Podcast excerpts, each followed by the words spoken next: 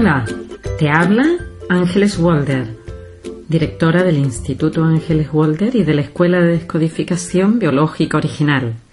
Bienvenido, bienvenida, gracias por acompañarme. Estamos aquí en este espacio de reflexión acerca de la descodificación y diferentes temas. Hoy toca liderazgo. ¿Qué es ser un líder? ¿Cómo se llega ahí? Liderazgo significa ganas de cambiar el mundo.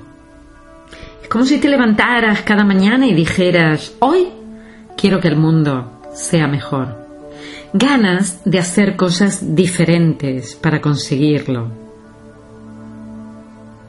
Ganas de afrontar las situaciones teniendo la seguridad de que al tomar una decisión habrá un resultado y ese es la mejor opción. Eso es un líder.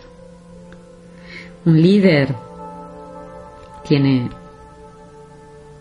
inteligencia social, inteligencia relacional y la mayor parte de las veces se guía por la intuición, o sea, que se guía por las emociones, le moviliza algo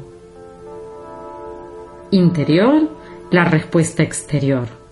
Todos tenemos la capacidad intuitiva, solo que no siempre aprovechamos ese arte de escuchar el cuerpo, esa posibilidad de escuchar el mensaje que nos está viniendo desde las tripas. Cada acto nuestro exige tomar una decisión. El líder tiene que estar dispuesto a tomarlas. Decidimos, por ejemplo, lo que vamos a comer, si vamos al cine, si vamos al teatro, lo que diremos, lo que callaremos. Siempre decidimos, aunque también es posible que antes de realizar un acto, una parte de nuestro cerebro ya haya decidido antes que nosotros lo que vamos a hacer. Y este es el experimento, por unos criticado y por otros alabado, que se llama experimento de Lilbet.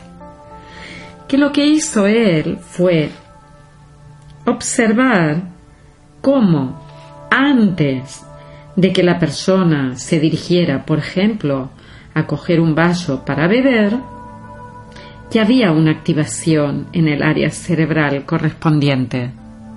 Ya hubo una motivación previa para hacerlo antes de tener la conciencia.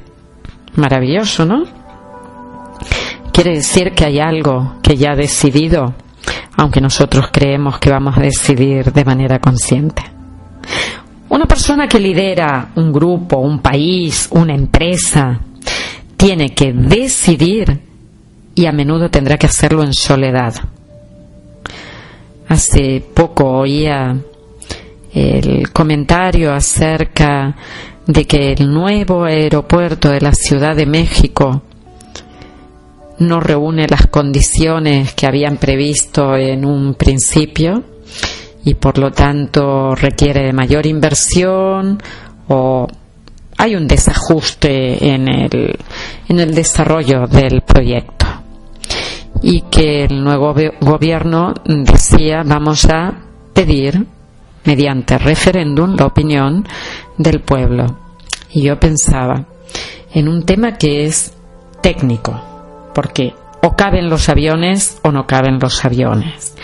En un tema que es medible, o sea, las mediciones, los técnicos, los expertos pueden decidir y eh, informar sobre lo que es mejor o no para este lugar.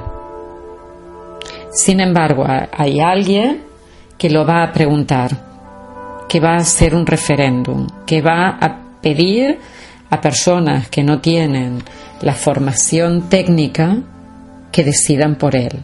Y me parecía que era desde mi humilde punto de vista y sin que sea una crítica, es una reflexión.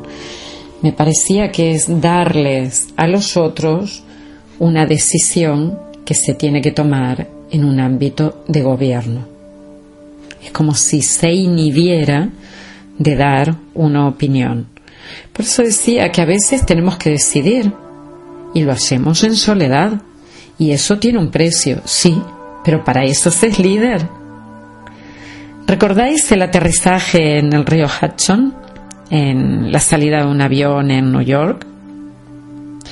¿Qué facilitó la toma de decisiones de ese piloto para que el avión entero se salvara? La película es magnífica. ¿Qué facilitó la toma de decisiones? Las emociones. Tener miedo bloquea tener optimismo o la imagen de que se puede conseguir ayuda.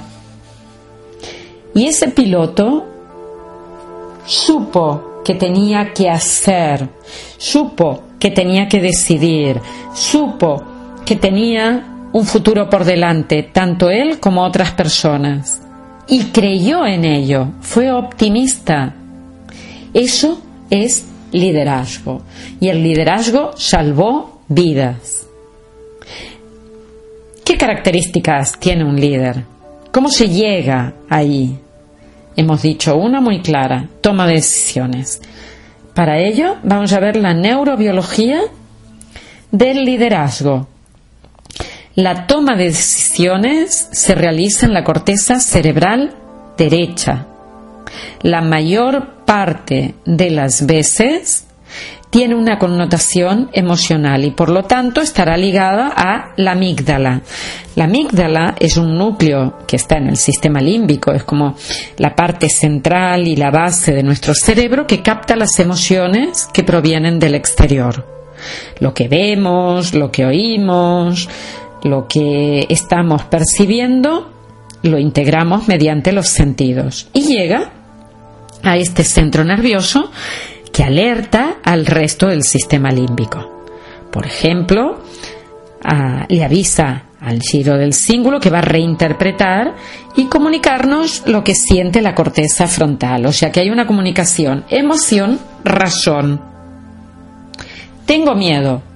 Tengo que ir para un lado y al cabo del instante mismo en que he salvado la vida, entra la razón a participar la toma de decisiones tiene además su apoyo en la corteza cerebral derecha. Es nuestro cerebro creativo. Es la parte que nos dice, lo puedo hacer diferente. Sí, si lo hacemos de la misma manera, solo conseguiremos el mismo resultado. Un líder gestiona y le gustan los cambios pensar que no a todos nos gustan los cambios. Más vale malo conocido que bueno por conocer. Ya que un líder que le gustan los cambios ha tenido que dejar de lado la rutina, la comodidad, desea superar la llanura desea traspasar, quiere superar aunque aparezcan dificultades. Un líder ve la otra cara de la moneda. No solo ve dificultades, ve oportunidades. Eso es tener el pensamiento positivo que tuvo ese piloto de avión. Un líder tiene iniciativa porque tiene recursos internos con los que proyectar hacia el futuro y al imaginar y sentirse bien se secreta dopamina. Por lo tanto, una vez que ha comenzado el ciclo, mm, ya vamos a querer más y más y más, porque la dopamina nos permite sentir placer. Por lo tanto, si yo imagino un futuro mejor, me sentiré bien, habrá dopamina o habrá un sustrato para mantenerlo y para hacerme sentir que eso es posible. Tienes que creerlo. Un líder se siente seguro. Un líder no está atrapado en los conflictos existenciales, por ejemplo, los que afectan al túbulo colector renal. No, un líder ha saltado ya de ese conflicto de pérdida de referentes, de sentirse solo, abandonado. No, vive. A veces vive solo, pero otra cosa es sentirse solo. No se siente solo, está fuera de, de esa problemática. Es optimista porque ha superado el pesimismo. Recordar, el pesimismo es aquello que utilizamos para en algún momento sentirnos mejor. Si pensamos todo va a ir estupendo y va mal, será fatal para nuestra vida emocional. Si pensamos todo va a ir mal y en algún momento va bien, dices, bueno, mira, pero un líder no se conforma con esto. No. Tiene que superar esa situación y creer que intrínsecamente el éxito está de su lado. Y para eso es que utiliza la creatividad de su corteza derecha. Porque si hace más de lo mismo, solo conseguirá un único resultado. Un líder se esfuerza, un líder antepone esa actividad antes que su propio bienestar en un sentido en el que se siente valioso. Si no estuviera ahí, tendría patologías del sistema musculoesquelético que son las que hablan del rendimiento. Recordar siempre que la conducta está gobernada por las emociones y que el sitio de control de la moral, de la ética, de lo que está bien, de lo que está mal, el que nos pone freno o límites, el que nos dice tienes que acompañar a toda esta gente, pero hazlo de manera sana, está en nuestra corteza prefrontal. ¿Qué ocurre?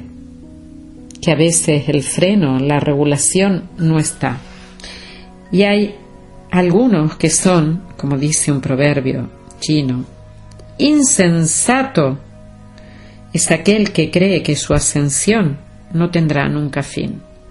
Cuando un líder busca el beneficio personal, deja de ser líder y pasa a ser un ser humano con problemas, porque no ha sabido gestionar la adicción al poder que ha tenido en su vida. Un líder piensa en las personas y no solo en su ombligo. Piensa en lo que sienten las personas que le rodean.